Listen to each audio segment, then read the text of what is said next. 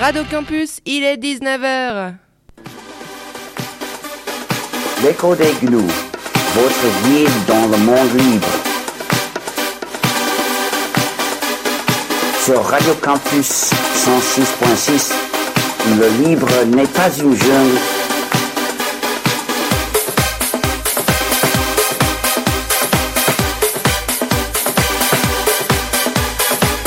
Le libre n'est pas une jungle comme le logiciel privateur. L'écho des gnous. Bonjour et bienvenue dans le 222e numéro de l'écho des gnous, l'émission qui vous explique l'informatique libre. Aujourd'hui, je suis avec Pierre comme d'habitude. Bonjour Pierre. Bonjour Alex. Et nous sommes de chez nous, comme depuis plusieurs mois maintenant. Nous sommes ici le vendredi 16 avril. Cette émission est diffusée en direct, en direct, En direct direct approximatif, comme dirait Pierre, à 19h le dimanche 18 avril, comme chaque dimanche sur deux. On va commencer les actualités des deux semaines écoulées avec euh, un peu de droit administratif, puisque je sais que vous êtes tous auditeurs autant que vous êtes friands de droit administratif. Donc, deux nouvelles qui vont concerner le Conseil d'État et on va commencer par l'avis de ce Conseil d'État sur la loi ARCOM. Donc la loi ARCOM, c'est la fusion de la Hadopi du CSA ou plutôt l'absorption de la Hadopi par le CSA. Donc euh, des remarques, on va dire relativement mineures hein, sur la liste, noire des sites pirates, comme l'a rappelé euh, l'analyse de Net Impact. Grand chose à dire de la part du Conseil d'État. Alors, sur les sites miroirs, euh, on vous avait parlé là, il y a deux semaines euh, de la disposition qui voulait faire en sorte que toute personne susceptible de contribuer à l'accès à un site bloqué euh, pouvait faire l'objet de sanctions. Pierre, tu te souviens, on, se fait. demandait, voilà, ça pouvait par exemple concerner ben, des navigateurs Internet tels que Firefox qui proposent euh, euh, le DNS, euh, sécuriser le, D- le DNS Le over. HTTPS. Euh, finalement, la rédaction qui a été retenue, c'est que euh, ce sera aux ayants droit de solliciter l'autorité judiciaire qui pourra, euh, en référé ou sur requête, ordonner l'extension de la mesure de blocage. Donc c'est quand même un petit peu moins grave. Sinon, euh, on note euh, la suppression de la commission de protection des droits. J'ai un vague souvenir des débuts de la Adopi, mais je pense pas qu'on on en ait beaucoup parlé. Euh, Donc, les prérogatives de cette CPD seront reprises par des membres du collège de l'ARCOM, en fait par des membres du collège du, CSA, hein, puisque ça va être les mêmes modalités de nomination. Autre nouvelle de la part du Conseil d'État, c'est l'avis du rapporteur public euh, que s'est procuré en avance, euh, toujours net impact, sur euh, la plainte de la part de la Quadrature du Net, de la Fédération FDN, mais aussi, d'un grand acteur d'Internet qui, qui est Free, Free et Free Mobile, sur la conservation des données de connexion. Donc, l'avis du rapporteur public euh, n'est pas engageante, hein, c'est un peu comme les réquisitions d'un procureur auprès d'un tribunal, pour ceux à qui ça parle. Donc, euh, c'est un avis, mais ensuite le Conseil d'État va se prononcer. Souvent, c'est suivi, mais euh, ça n'est pas systématique. On se souvient que le gouvernement, lui, pousse pour tout simplement ignorer les règles de la Cour de justice de l'Union européenne. Vous, vous l'avez déjà dit lors d'une émission précédente. Conclut le rapporteur public. C'est assez original puisque pour ce qui est euh, de la conservation des notes de connexion et leur utilisation par des services de renseignement, le rapporteur public est, d'accord, donc fait euh, donne raison au, au sur le principe, sauf qu'il veut donner un délai de six mois pour pouvoir euh, continuer à faire, euh, faire perdurer ces mesures. Donc c'est oui, mais non. Mais non, mais oui un peu quand même, en sachant qu'il n'y aura pas d'effet rétroactif également, c'est-à-dire que euh, les données qui ont été récoltées euh, lors de procédures en cours pourront toujours être utilisées. Donc, si le rapporteur a suivi, c'est un demi-succès, mais ça ne satisfait pas tout de même la quadrature du net qui exhorte la juridiction à ne pas s'arrêter à un demi-compromis proposé par le rapporteur public. Pierre, as-tu suivi un petit peu ces entrefaits du Conseil d'État? Au bout d'un moment, j'attends de voir en fait ce qui passe réellement derrière. Quoi. Ah, effectivement, voilà, c'est qu'un avis du rapporteur public, ce n'est pas encore la décision du rapporteur. en général, on les écoute pas, quoi. Donc. Euh. Par contre, là, il y a, une mode sur le web euh, sur laquelle tu as un avis, Pierre, puisqu'on a souvent évoqué au cours des émissions que euh, c'est l'Internet gratuit, en tout cas le refus de payer pour les services, pour les sites de presse sur Internet, qui a donc provoqué qui a encouragé euh, les, annonceurs, les sites à se tourner vers les annonceurs euh, qui vont monétiser leur audience par la vente des euh, données personnelles de leurs utilisateurs. Google, c'est complètement leur modèle. maintenant que on commence un petit peu à râler sur les, les cookies traçants, on va dire, eh bien, on a vu apparaître une espèce de, alors pas un paywall, mais un cookie wall sur, sur de nombreux sites en tout cas surtout sur des sites francophones, en vous demandant, alors soit vous payez, soit vous payez un abonnement, soit vous acceptez euh, les cookies publicitaires. Et si vous refusez des cookies publicitaires, certains sites vont vous mettre une bannière euh, de la moitié de la page web euh, pour bien vous faire comprendre qu'ils aimeraient bien que vous changiez de choix. Donc je pense que Pierre, pour toi, c'est tu, dois, je pense, doucement rigoler à, à la vue de ce genre de choses. Alors, d'abord, moi donc, juste pour, euh, on en parlait avant l'émission avec Alexandre, moi ces choses-là, je ne les vois pas parce que je navigue sans activer JavaScript sur les pages web, ce qui fait que la plupart du temps, j'ai accès au contenu sans avoir à donner de mon avis sur quoi que ce soit puisque ils ne mettent pas de cookies publicitaires parce que je suis sans JavaScript. Moi, ça m'arrange très bien, même si bon, c'est tant pis pour eux. Et après, donc, en dehors de cette, méthode, on va dire de, de euh, ce qu'il y a de rigolo, moi, là-dedans, c'est que, ben, oui, c'est la, le tout gratuit a, un prix, en fait.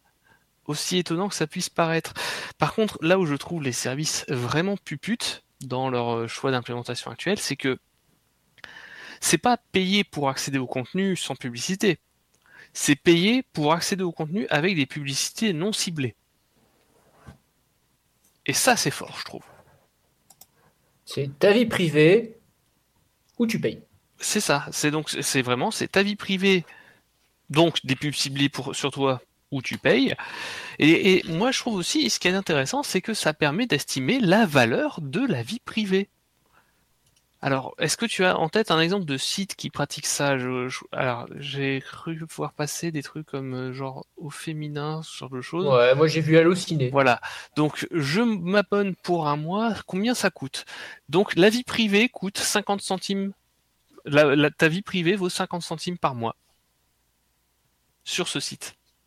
Fois je ne sais combien de sites, mettons 50 euh, sites, 100 sites sur lesquels on va de temps en temps et qui, justifient d'avoir un, abonnement de 50 centimes par mois. Bien, bien, bien. Je... Rappelons que euh, la CNIL rappelle sur son site internet euh, que le RGPD impose que le consentement à la publicité doit être libre.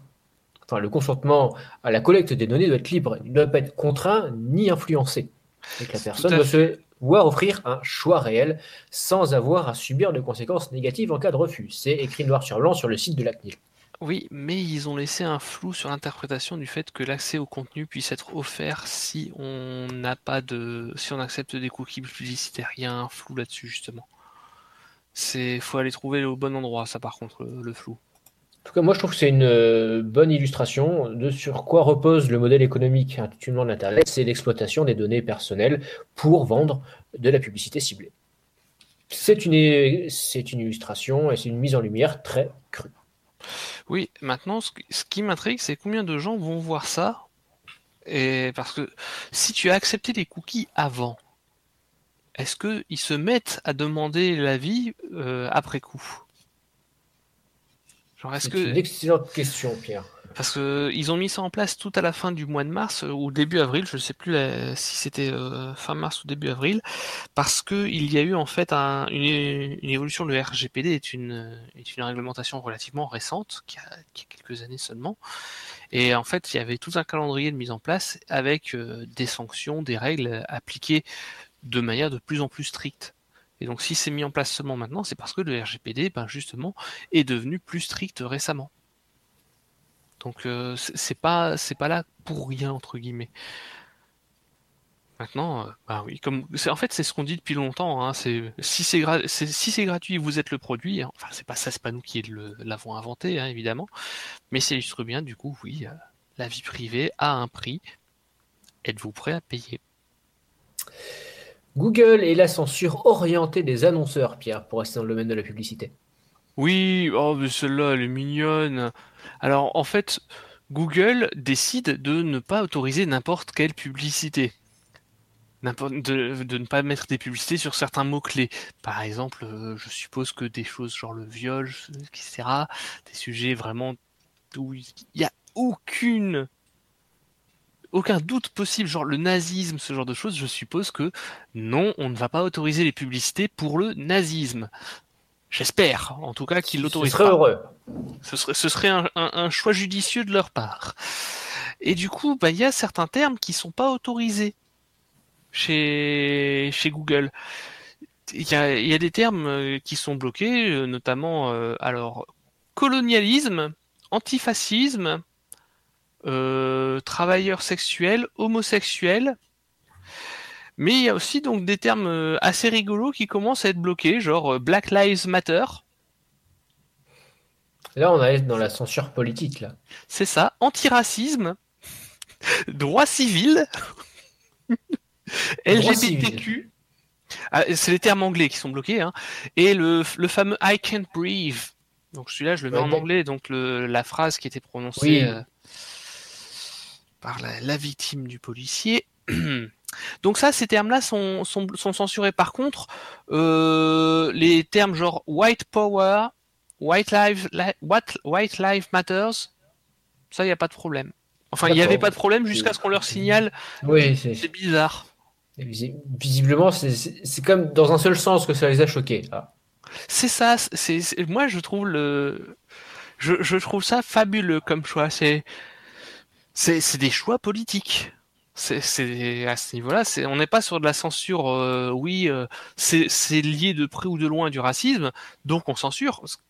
Je pourrais comprendre qu'on censure Black Lives Matter si on censure vraiment très largement tout ce qui peut toucher au racisme.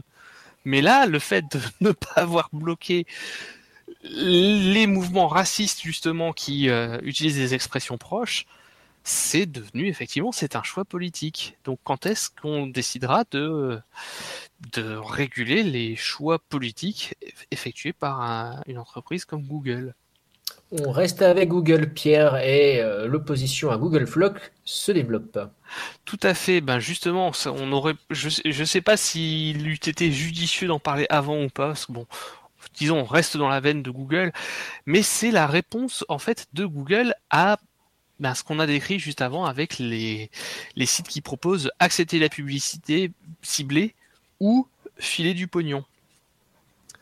L'alternative proposée par Google, c'est Flock. Donc, on en a déjà parlé assez brièvement dans des émissions précédentes. Et j'avoue que d'un point de vue vie privée, j'ai jamais vu. Enfin, c'est vraiment le, top en termes de, de, de non-respect de la vie privée, je trouve.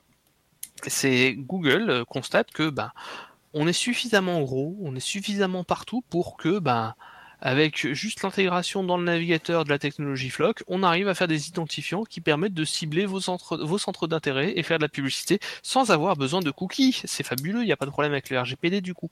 Comme quoi, on n'a pas besoin de cookies pour euh, vous pister. Alors, on n'a pas de c'est pas sûr. Après, c'est les avocats de Google, je suppose, ont quand même essayé de bien ficeler le truc. C'est pas certain que ça soit, ça soit correct vis-à-vis du RGPD. Là où c'est vraiment dégueulasse, c'est que si aujourd'hui vous utilisez Chrome, le navigateur web Chrome, vous êtes déjà sous l'influence de, enfin sous l'influence, sous le contrôle de ce Google Flock, puisque ben tout de suite, pouf, ils l'ont activé. Tout le monde l'a eu gratuitement installé d'office. Alors heureusement, tous les navigateurs dérivés de Chrome, parce qu'ils sont nombreux, hein, Chrome, pour rappel, c'est un navigateur propriétaire, fermé, etc. Mais Chrome est basé, est basé sur Chromium, qui est développé par Google, hein, donc c'est pas vraiment du libre, c'est de l'open source, c'est très difficile de participer au développement de Chromium.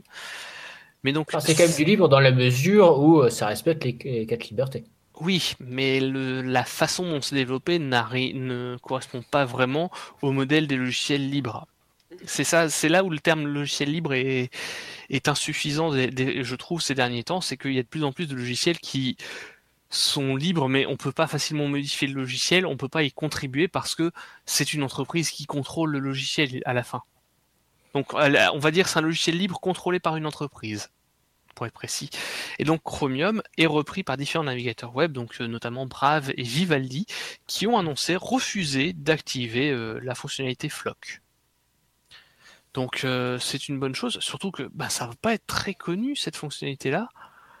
Il y a un site pour vérifier, c'est amiflocked.com qui permet de. C'est un site qui a été mis en place par l'EFF qui est très qui est à la pointe, on va dire, des, mouvements de lutte pour le respect de la vie privée en ligne aux États-Unis. Et donc c'est amiflocked.org, a m i f l o c e qui permet de vérifier si on subit euh, Flock dans le navigateur. Alors actuellement, pardon, je me suis trompé, c'est pas tous les, présent dans tous les navigateurs Chrome, mais Google ne l'a pas activé partout pour le moment. Bon, mais en tout cas, si vous êtes rassuré avec Firefox, your browser does not have Flock enabled. Évidemment, et ils n'ont pas l'intention de l'intégrer, fort heureusement.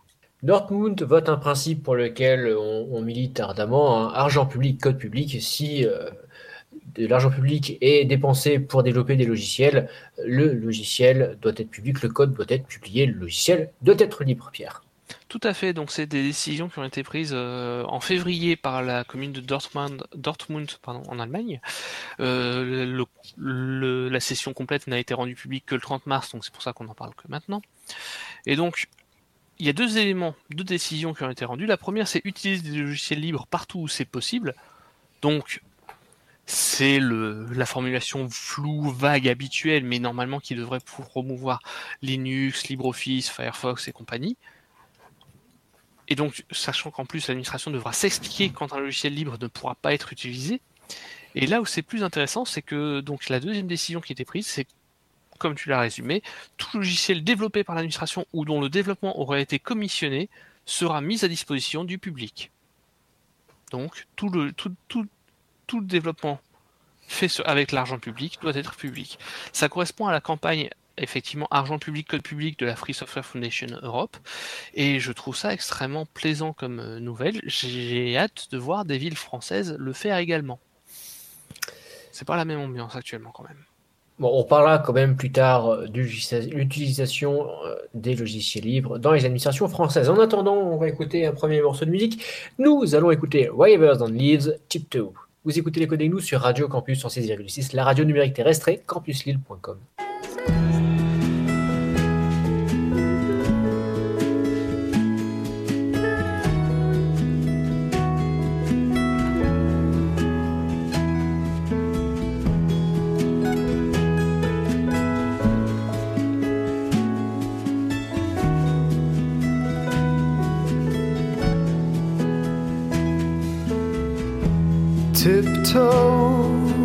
summer night, always losing track of time. Fancy stones in your lullaby, and only gravel in mine. Heard the winds, how they spoke to us while the street lights hit the ground. Back then we were animals, longing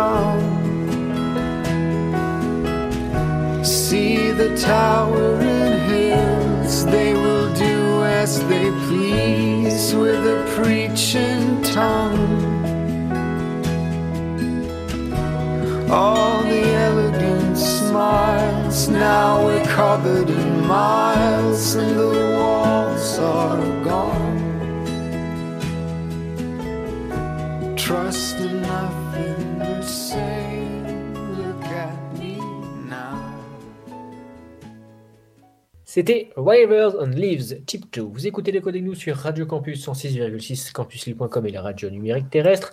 C'est l'heure de la deuxième partie des actualités et on va parler logiciel évidemment, logiciel libre. On va commencer avec la sortie de FreeCAD 0.19. FreeCAD qui est un logiciel de conception assisté par ordinateur en 3D, donc de CAO, donc, qui est une alternative à AutoCAD, hein, qui est très connu euh, dans le, monde de l'ingénierie, plutôt l'ingénierie physique, hein, plutôt pour euh, faire des, plans, des plans 3D.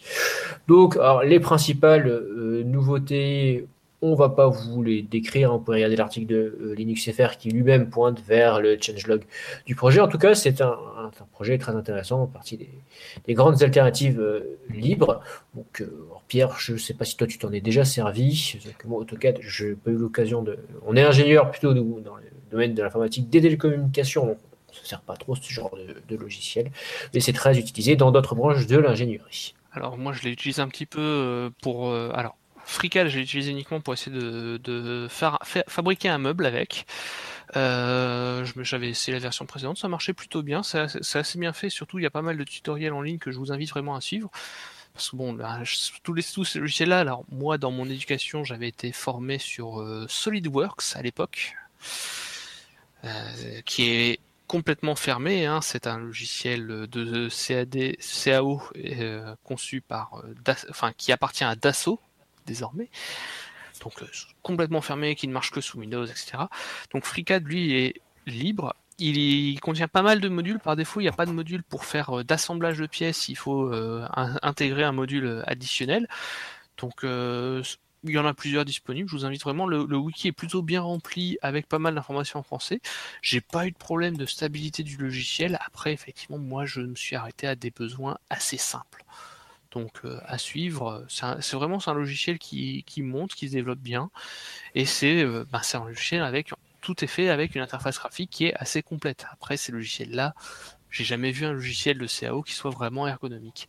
Et un des points intéressants, on va dire, pour le comment dire, pour le développement de, de FreeCAD, c'est qu'il y a l'un des principaux logiciels euh, qui était utilisé par les, les makers, par les, par les, les, les- par les personnes qui faisaient des, des petits bricolages, des, petits, des créations de, d'objets. Notamment les, utilisateurs d'imprimantes 3D. Tout à fait.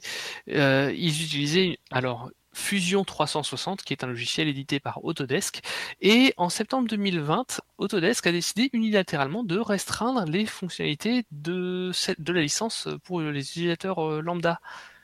Donc euh, c'était une, licence qui était gratuite, hein. mais du coup ils ont décidé de restreindre désormais. euh, ben il y a beaucoup, il y a moins de formats d'export, il y a moins de, possibilités de simulation, de, stockage de documents, etc. Ils ont tout restreint, ils ont tout verrouillé parce que euh, voilà. hein, c'est un logiciel propriétaire, on fait ce qu'on veut avec la licence, et ça a pas mal agacé les gens. Surtout que ben, quand on voit ce genre de choix, on peut se dire ben, est-ce que demain je vais pas me retrouver à devoir payer finalement parce que ben non, c'est fini. C'est- On n'a plus envie. D'où l'intérêt d'un logiciel libre dont euh, la licence vous garantit. En tout cas, ça n'empêche pas de faire une version payante, mais ça vous garantit de pouvoir toujours utiliser la version que vous avez actuellement. Un nouveau standard pour les API de cartes graphiques, Pierre. Vulkan Vidéo. Tout à fait. Vulkan. Alors là, il s'agit d'un standard pour les, le- la lecture de vidéos, donc les, enfin le décodage par la carte graphique de vidéo, parce que bon, décoder des vidéos, le processeur de votre ordinateur sait le faire, mais la carte, la, puce de votre carte graphique le fait beaucoup mieux et euh, en consommant beaucoup moins d'énergie. Et donc, ça manquait, c'est que jusqu'à maintenant, il n'y avait pas vraiment un vrai standard à la fois accessible sous euh, ben, théoriquement sur euh, les téléphones portables sous, sous Linux, sous Windows, etc. Et donc là, il y a un, un standard qui a été annoncé. Alors, il n'a pas encore été implémenté par les fabricants de cartes graphiques, hein, ça doit être implémenté dans les pilotes, mais on peut espérer que ça, que ça arrive prochainement. Donc il s'agit de Vulkan Video. Donc euh, Vulkan, on avait parlé un petit peu, c'est une nouvelle API pour les cartes graphiques qui a été développée il y a quelques années de ça maintenant, et euh, ben, qui est de plus en plus utilisée quand même, notamment dans le milieu du jeu vidéo. Donc euh, à suivre, c'est assez prometteur, on verra ce que ça va donner. Mais en tout cas, c'est une bonne nouvelle pour l'interopérabilité. Vous connaissez, pour beaucoup d'entre vous, la bibliothèque Qt, la bibliothèque graphique sur laquelle est basée KDE. Donc, si je dis pas de bêtises, Pierre, Qt vient de sortir sa version 6. C'est ça. Et KDE devrait bientôt passer à la version 6, puisque on sait que les deux projets sont quand même très liés. Donc, euh, KDE annonce qu'ils vont continuer quand même supporter pour le moment Qt 5. Alors, c'est pas seulement resté compatible avec Qt 5, il y a eu un changement, on en avait parlé assez brièvement dans les codecs GNU. Euh, la société qui gère le développement de Qt a annoncé que, euh, bon, ok, on, file, euh, enfin, on fournit Qt en logiciel libre, mais ben, désormais, le, le travail de support à long terme qu'on fait pour les clients qui nous payent des licences commerciales, ben, ce travail-là, pour les anciennes versions de Qt, on ne le rendra plus disponible. Donc ça a pas mal fait grincer des dents, puisque ben, comme tu l'as dit, KDE va passer à Qt 6, donc la nouvelle version qui est sortie il n'y a pas longtemps, mais c'est un changement qui va prendre un petit peu de temps. Et pendant ce temps, c'est-à-dire là actuellement, euh, KDE n'est pas compatible avec Qt 6 parce que ben, le travail n'a pas encore été fait, il est en cours. Mais du coup, les utilisateurs sont tous avec un Qt 5 et il serait hors de question de ne plus avoir de mise à jour et de correction de bugs sur Qt 5. Et donc ce qu'a annoncé le projet KDE, c'est pas un fork à proprement parler de Qt, ils ont annoncé que désormais, ben, tous les, toutes les corrections de bugs de Qt euh, 6 et autres qui les intéressent et qui s'appliquent à Qt 5, et ben désormais ils vont les appliquer eux-mêmes sur Qt 5. Et ils intégreront différents patchs comme ça. Ce qui est assez intéressant, c'est que du coup, il y a pas mal de corrections de bugs assez importants pour KDE, notamment sur le support de Wayland, un nouveau système d'affichage euh, sous Linux. On reparlera euh, l'occasion euh, ultérieurement. Mais donc il y a pas mal de corrections de bugs qui ont été intégrées comme ça directement, et les distributions Linux, la plupart, vont reprendre cet ensemble en fait de, correctifs pour Qt fournis par le projet KDE. Donc c'est un mouvement qui est assez intéressant, ça permet d'éviter de partir en, conflit frontal, on va dire, avec le projet Qt sur euh, les décisions qui ont été prises pour les versions euh, de support à long terme à destination des entreprises uniquement. Donc à suivre.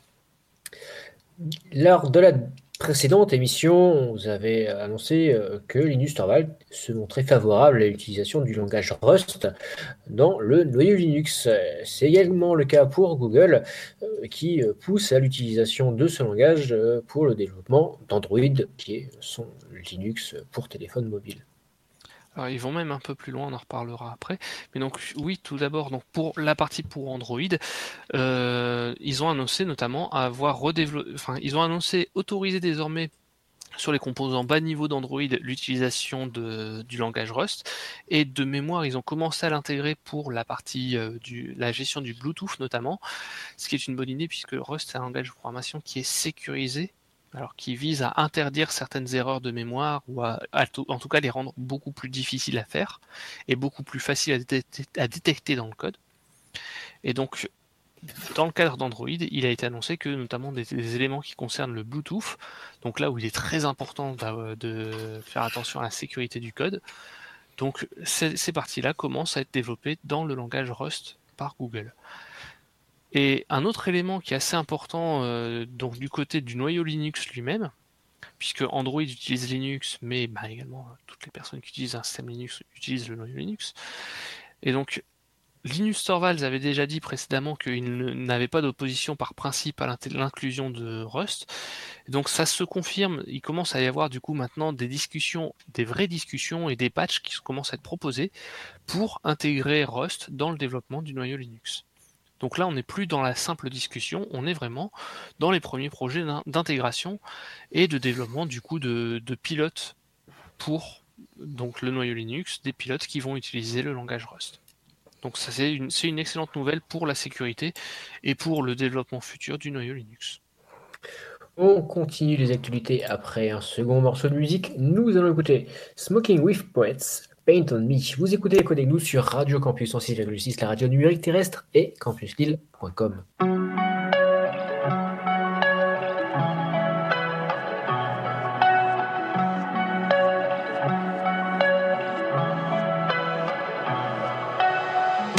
Sing to me, tell me that I'm not the one.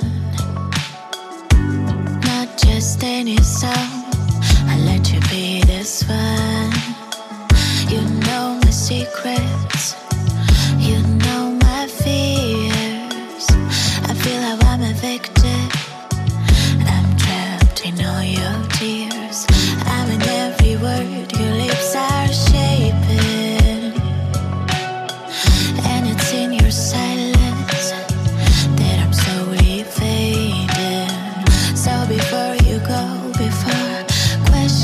stay and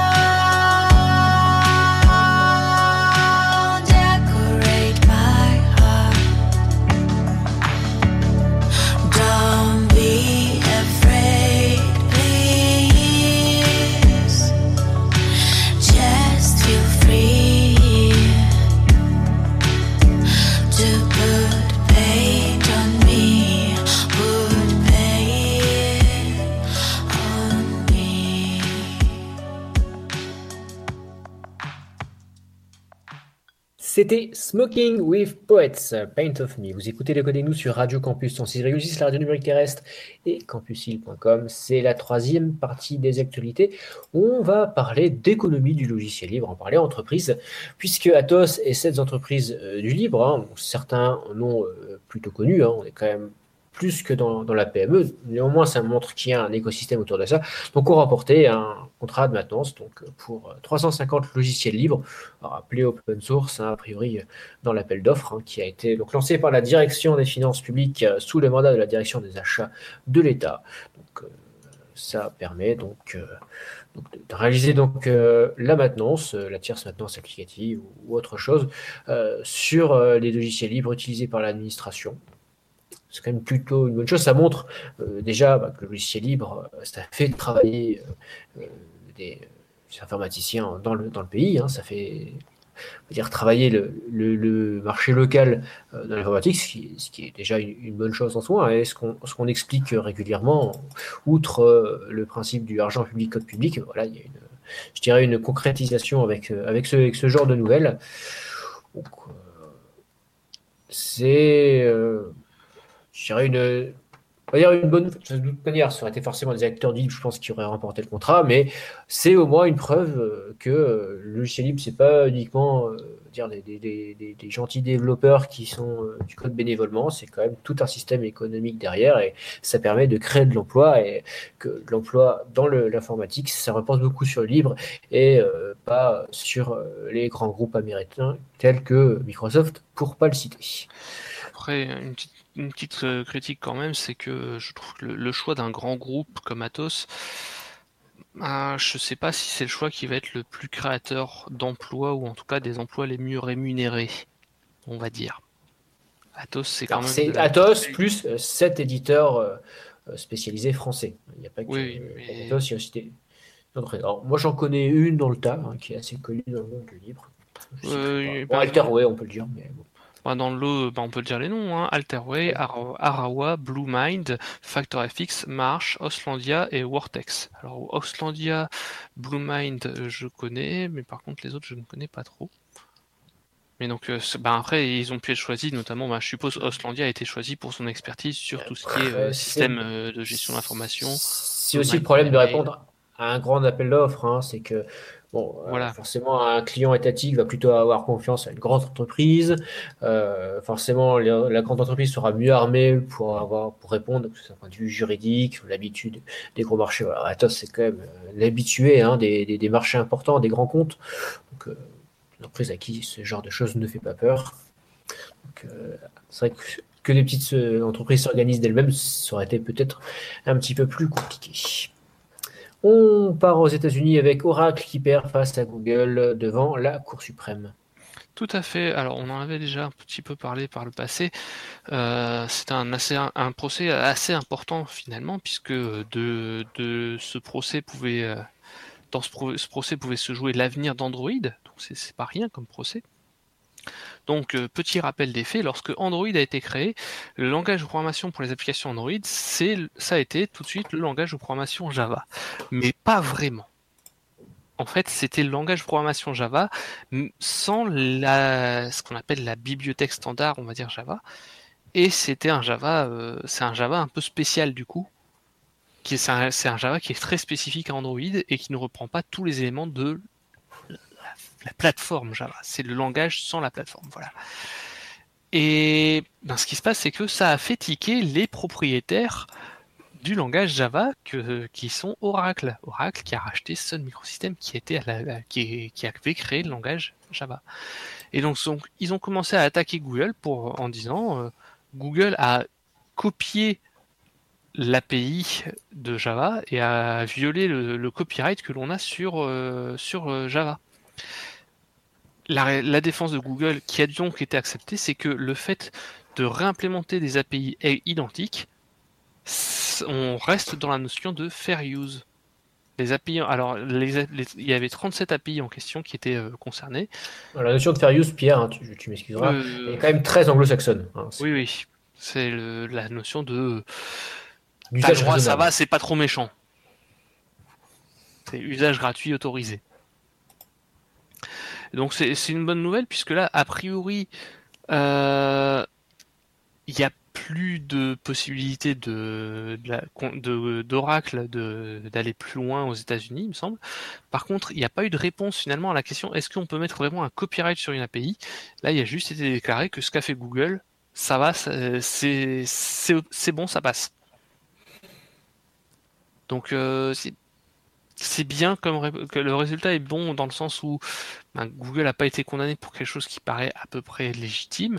Par contre, on n'a pas la on ne sait pas si euh, ben, c'était vraiment euh, si, une telle attaque pourrait vraiment marcher.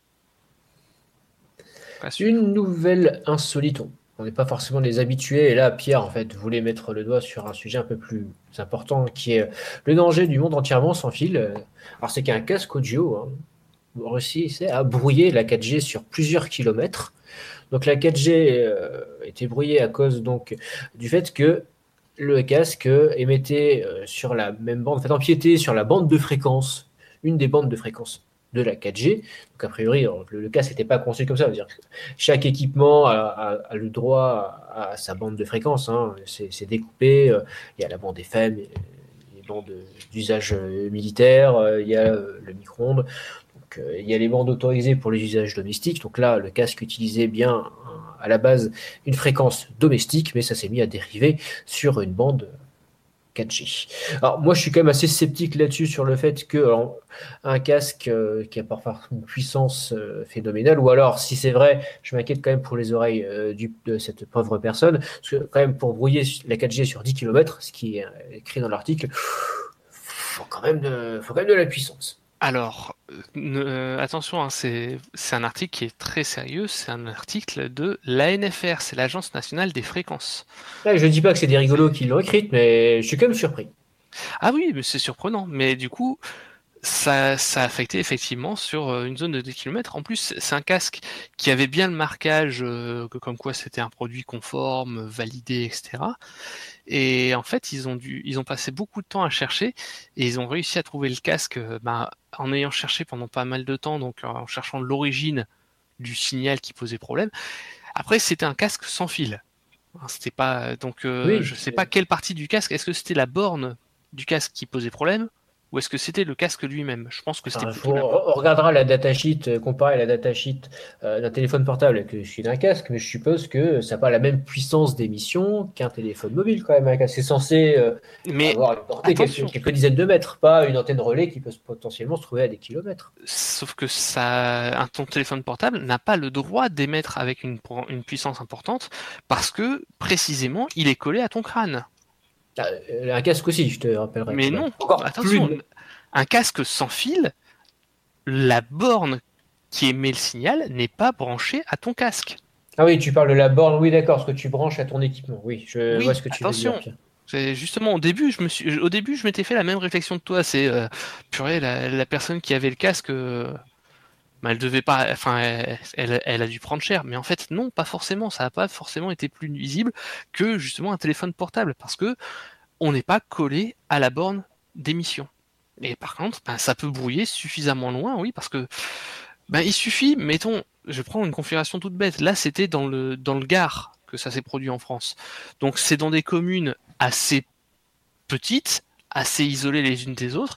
Il n'y a pas forcément beaucoup d'obstacles entre euh, naturels entre les entre les différents logements. Il suffit que la borne ait été dans un bureau, mettons, au deuxième étage d'une maison. Ça peut ça peut avoir une portée optique assez bonne jusqu'aux antennes. Il n'y aura pas de Alors, problème. c'est si tu, toi qui as pu étudier le dossier, c'est quoi? C'est un casque Bluetooth? Bon, Moi, je Euh, pense que c'est pas avec mon non, vieux casque Bluetooth. euh, infrarouge que j'ai réussi à faire euh, que ça va faire ça. C'est pas Bluetooth ni infrarouge, et en fait c'est des casques sans fil, donc tu as juste un petit émetteur euh, à brancher d'un côté, euh, et, un- et- et ton casque tu, tu peux te déplacer dans toute ta maison avec ça. C'est autorisé, hein, ça marche, ça, Ah ça- oui, ça oui, se vend. Mais du coup, euh, ça peut brouiller. Et je trouve que là où c'est vraiment intéressant, c'est de penser avec la, avec le, le délire qui nous est vendu de, euh, oui, avec la 5G, on aura des véhicules autonomes, une flotte de véhicules autonomes partout, ce sera trop génial, c'est l'avenir, tout ça. Euh, il va se passer quoi quand les véhicules autonomes, euh, dépendants de la 5G, n'auront plus la 5G Parce que euh, bah, un casque ce sera de fait, mais- un casque sera mis juste parce qu'un casque sera mis à dériver, ça sera je trouve je pense que ce sera un moment très intéressant à vivre. Pierre, tu voulais conclure avec le projet de loi séparatisme. Alors, les hébergeurs qui sélectionnent du contenu seraient donc considérés comme des éditeurs. Oui, alors pour le coup, je suis d'accord avec cette considération de la part de C'est vrai que sélectionner du contenu, c'est ce qu'on peut assimiler à un travail éditorial. tout Sur à fait. Le principe, c'est pas faux. Ben oui, et du coup, là, concrètement, des entreprises comme Facebook, Twitter, YouTube deviendront des éditeurs avec ce texte. Et je trouve que c'est bien fait pour leur gueule. Ça C'est vrai que Facebook filtre du contenu, euh, met en avant certaines pages, certaines choses, Et la même chose pour, pour le meilleur et pour le pire, et surtout pour le pire. Voilà, et donc, bah, je trouve que c'est une bonne nouvelle. C'est, ça fait tellement longtemps qu'ils font n'importe quoi avec ça, sachant que le texte est plutôt bien fait, j'ai l'impression, puisque il épargne les classements chronologiques, alphabétiques, aléatoires, ou les classements sur un nombre d'évaluations. Mettons, euh, si tu proposes des, des, produits en ligne et que euh, tu mets en, av- en tu mets, mettons, tu as un site web qui propose du contenu informatique autour du monde du logiciel libre qui s'appelle Oreo linuxfr.org et que tu peux mettre en avant le contenu en fonction de la note attribuée par les utilisateurs, tu ne rentres pas dans le cadre des éditeurs au titre de la loi, tu restes un hébergeur. Et donc je trouve que c'est une excellente formulation et j'espère que ça va passer parce que pour le coup, rendre... euh, Et Pierre satisfait d'une proposition de loi, c'est quand même pas courant. Ben, c'est pas courant, mais par contre, euh, étonnamment, euh, le secrétaire d'État au numérique n'est pas forcément super satisfait. c'est dommage. c'est comme c'est étonnant. Voilà. On retrouve la dégeekalisation tout de suite après un troisième morceau de musique. Nous allons écouter David Davis, Ocean. Vous écoutez les codes nous sur Radio Campus 106.6, la radio numérique terrestre et campuslille.com.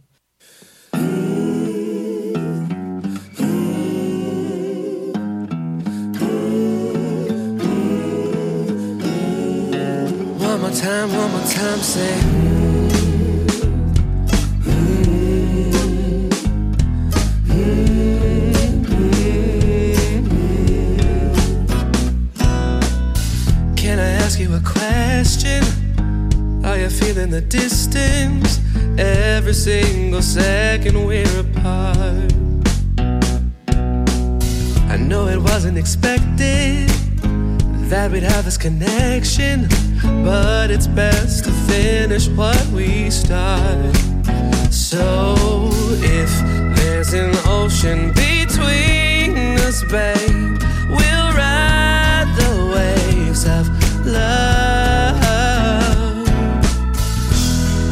we're sinking, don't pull away. We'll ride the change. Let's ride the waves of love. We'll ride the change. Let's ride the waves. It's like we're swimming in feelings, and my tide isn't shifting. Through the storms, we're dancing in the eye.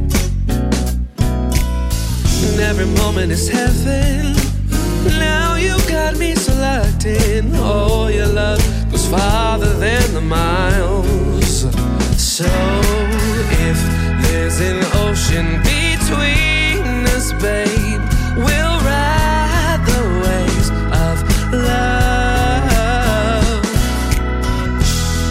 we're sinking,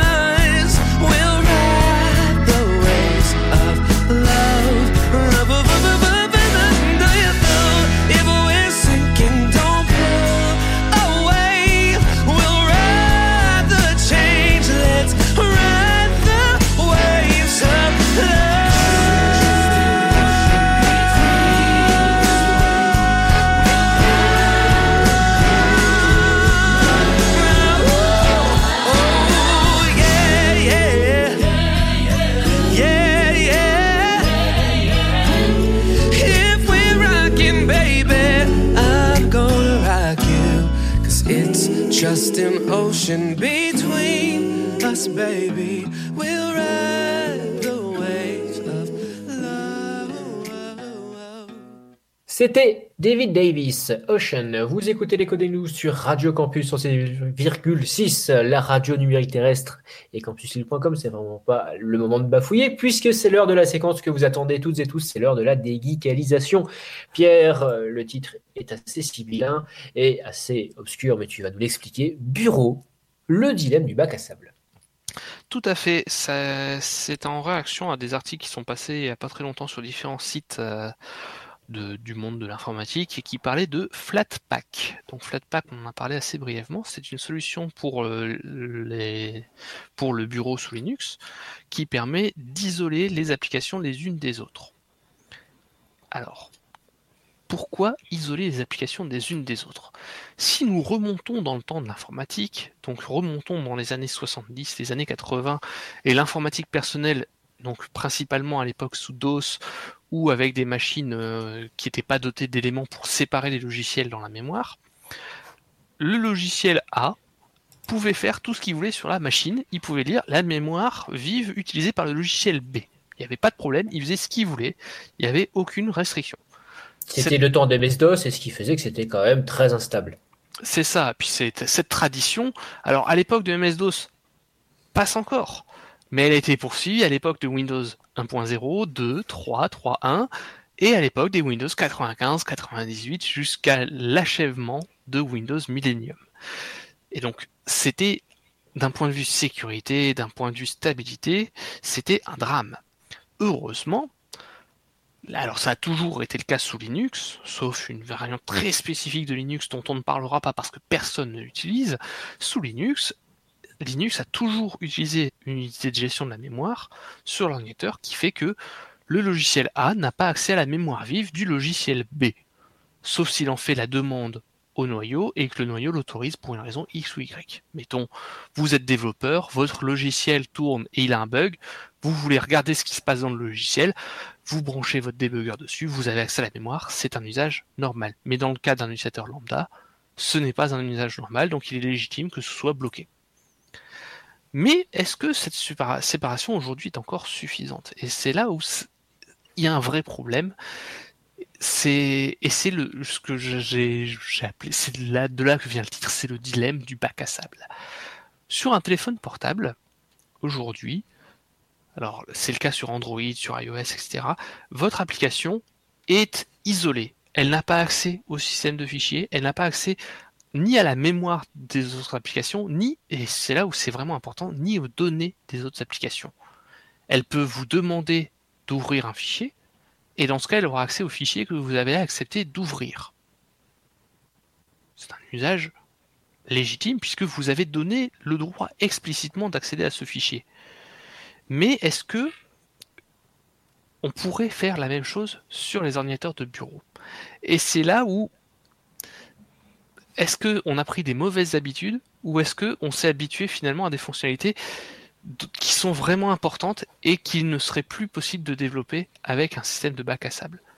Aujourd'hui, si on essayait de mettre en place un bac à sable, on se retrouverait avec des situations quand même assez complexes.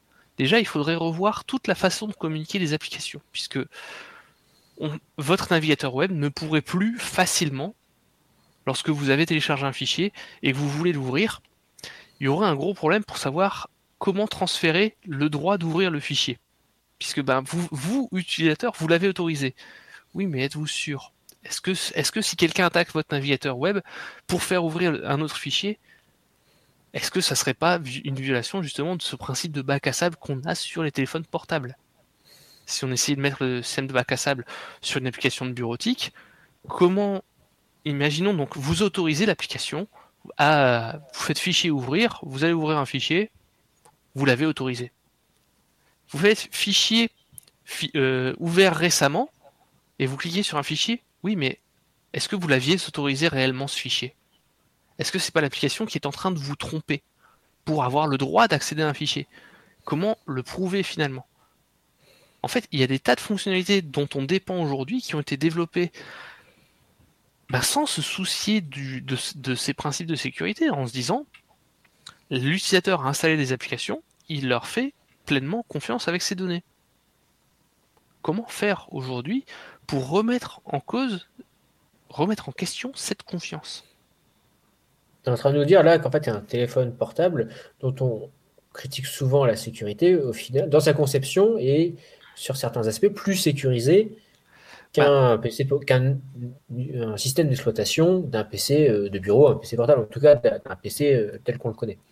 Ben, le problème, c'est que c'est plus sécurisé en ayant supprimé des usages. Parce que va faire un usage de bureautique intensif tel que tu le fais avec du LibreOffice ou euh, les versions, mais les vraies versions de, des, des logiciels de Microsoft notamment, pas la version web, ces usages-là, moi, aujourd'hui, je ne vois pas comment, avec un système de sandbox, je pourrais avoir fichier ouvert récemment dans mon, dans mon LibreOffice. Ça ne peut pas marcher. C'est- impossible. Ou alors, il faudrait, tout, il faudrait des systèmes extrêmement complexes pour gérer ça.